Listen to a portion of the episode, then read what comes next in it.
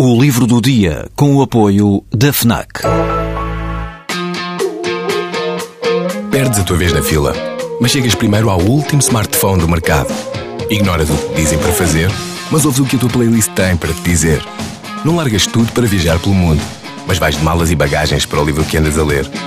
Deixas o despertador tocar mil vezes, mas se ouves o hino na televisão, saltas do sofá e sentes o arrepio. Pois é, quando desligas do mundo, ligas-te a ti. FNAC. Desliga-te.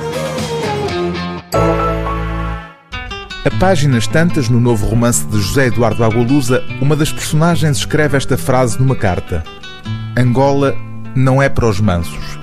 A situação angolana é o pano de fundo sob o qual se desenrola a sociedade dos sonhadores involuntários. Há muita gente a sonhar com o futuro neste livro.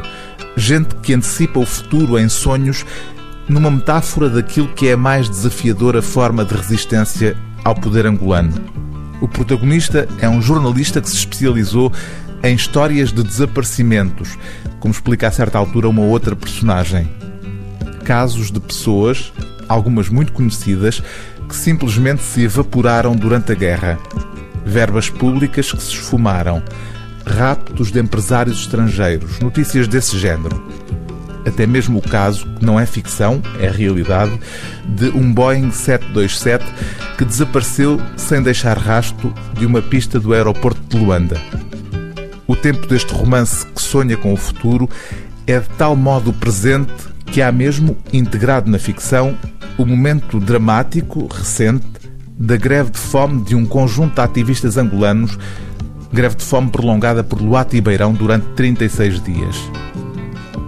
Vão começar uma greve de fome, disse-me. Estão convencidos que uma greve de fome despertará as pessoas, mesmo muitas daquelas que ainda apoiam o regime, mostrando ser possível resistir sem fazer tiros.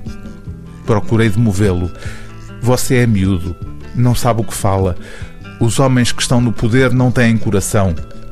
Se você abrir o peito deles, lá dentro só tem notas de 100 dólares. Maços e maços de notas.